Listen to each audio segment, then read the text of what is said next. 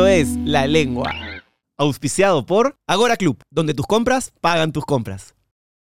¿Dónde queda el misticismo o la espiritualidad, que es algo tan muchas veces gaseoso, poco evidenciable, poco comprobable en tu vida siendo una persona de divulgación científica? ¿Crees en algo así como la religión, rezas?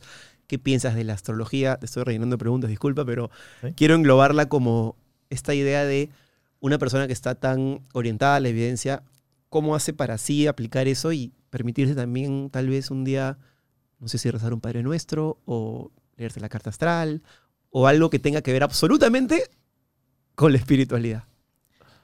Es que eso depende mucho del tipo de persona que seas. yo creo que los seres humanos em, estamos tenemos esa dualidad, ¿no? que unos son espirituales y otros simplemente no lo son. Y tú no puedes juzgar al otro por ser como es, porque es parte de nuestra humanidad. Justo me hicieron una pregunta en una, en una presentación del libro y me dije, era un tipo que, bueno, un chico, un tipo suena muy agresivo, pero era un chico que él era ateo y me decía, ¿tú crees que la religión, no sé qué, que es el, mal de la, el peor mal de la sociedad y que no crees que deberías ponerle un poco más de esfuerzo en hacer que la gente no crea en Dios, ¿no? Una cosa simple. Y él justamente le dice este, este asunto, ¿no? Porque es algo que siempre va a existir. Si, si tú, ya, la religión, si no van a creer en Dios, no van a creer en Jesucristo, deben encontrar algo, van a creer en astrología, van a creer en misticismo, van a encontrar algo que les haga sentir o les haga expandir su espiritualidad, porque es parte de ellos. Entonces, yo no me puedo ir contra eso que pienso que es natural en el ser humano, y a la vez que lo respeto, ¿no? Pero sí me puedo ir contra aquellos que, pues, que como los terraplanistas, por ejemplo, que van y me atacan a mí por, por divulgar mentiras, según ellos, y empiezan a crear sus propias física o su propia ciencia ellos, según entre comillas. Te atacan los... Me atacan constantemente. Los terraplenistas, o sea, hay gente que todavía dice que somos una tierra... Ah, sí, de un montón. Entonces, como lo ven que divulgo así... De verdad. Sí, esos son los, los haters que más tengo, ¿no? Entonces sí me puedo ir contra ellos porque son fanáticos. Yo estoy en contra del extremismo. ¿no? Cuando tú ya te llegas, llegas a en cualquier situación, ¿eh? cualquier, eh, incluso en política también, no creo que pienso, o sea, me refiero a que todo extremismo está malo no pienso que deberíamos llegar a ese, a ese punto. No podemos llegar a defender una posición tanto que nos, nos sigue la razón. Y eso eh, algunas personas lo tienen con la religión, algunas personas lo tienen, con la política. ¿Y tú en tu día a día tienes algún tipo de espiritualidad? ¿Practicas algún tipo de espiritualidad? No, la verdad es que, es que no soy así. ¿No eres religioso? No, no lo soy. Mi esposa es religiosa, por ejemplo. ¿Tú eres agnóstico, ateo? ¿Cómo te defines? Yo agnóstico, porque si tú me dices, mira, este es Jesucristo, mira, esta es la prueba, mira sus manos, todo, y yo le creo porque me, ¿no? Y, me muestra milagros, pues, oye, sí, es, es el mismísimo Jesucristo, ¿no?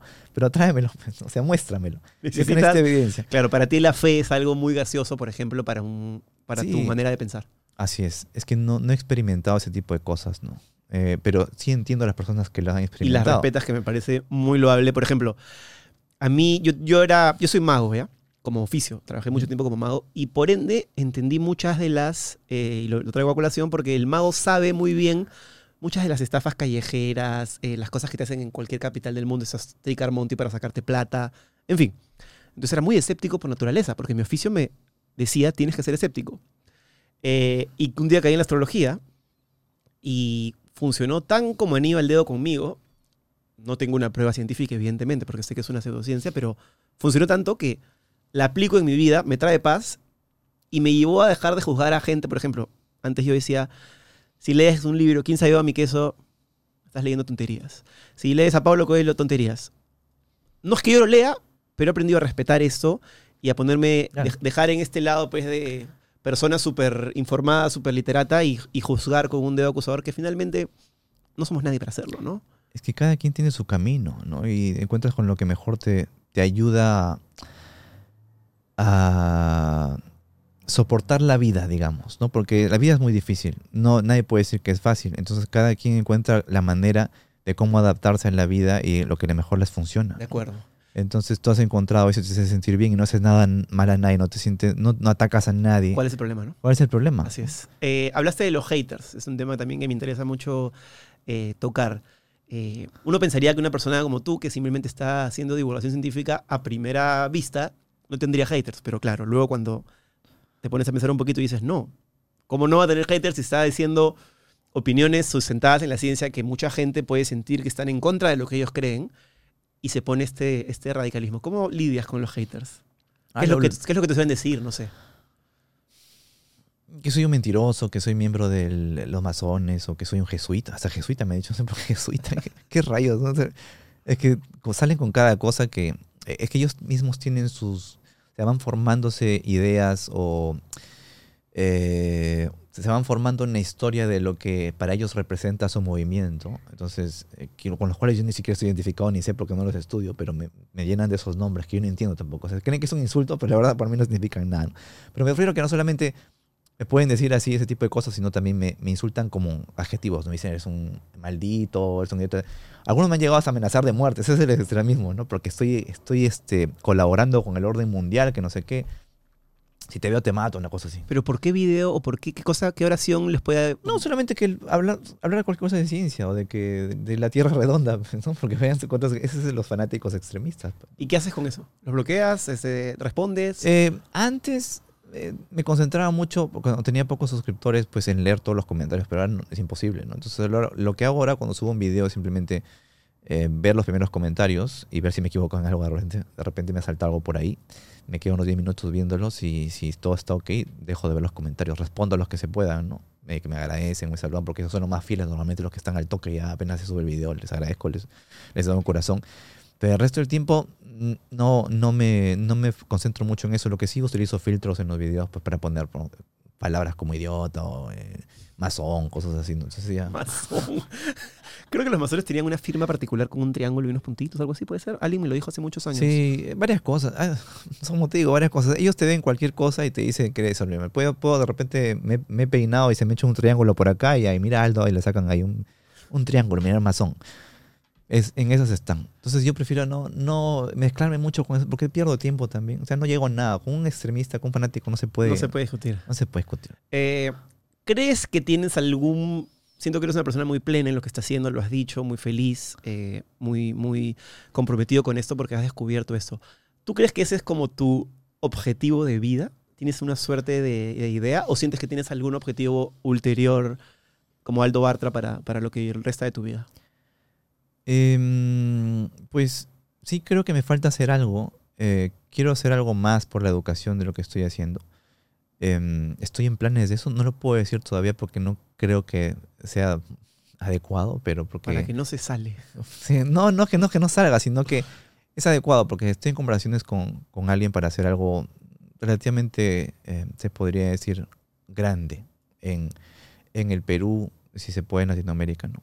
Pero eh, como no, eh, o sea, me gustaría hacer algo así, me gustaría hacer algo grande de educa- educación para toda Latinoamérica. Sí, lo que sé que lo estoy haciendo con YouTube, pero me gustaría llegar a más gente y que no solamente involucre ciencia, ¿no? Sino que creo que mi camino está en la educación, porque al menos ya tengo la influencia de eso, ¿no? Y quiero seguir bregando por, por ese lado. ¿no? Para ir cerrando, ¿qué es lo que se te viene en, en proyectos inmediatos más allá de esto que me has contado que quieres hacer grande? Eh, ahora regresas a Oakland. eh, no sé si tienes alguna conferencia, alguna cosa que quieras contarnos. Bueno, obviamente Mm. sobre el libro. Pues creo que el libro, es- justo ahora me voy a reunir con eh, eh, funcionarios, ¿cómo se dice? Gente de planeta, o sea, que parece que está empezando a llevarlo a México.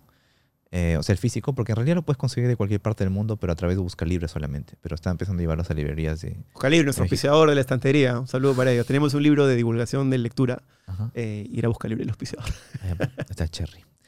Eh, ese es por un lado. Después eh, voy, es- voy a hacer una.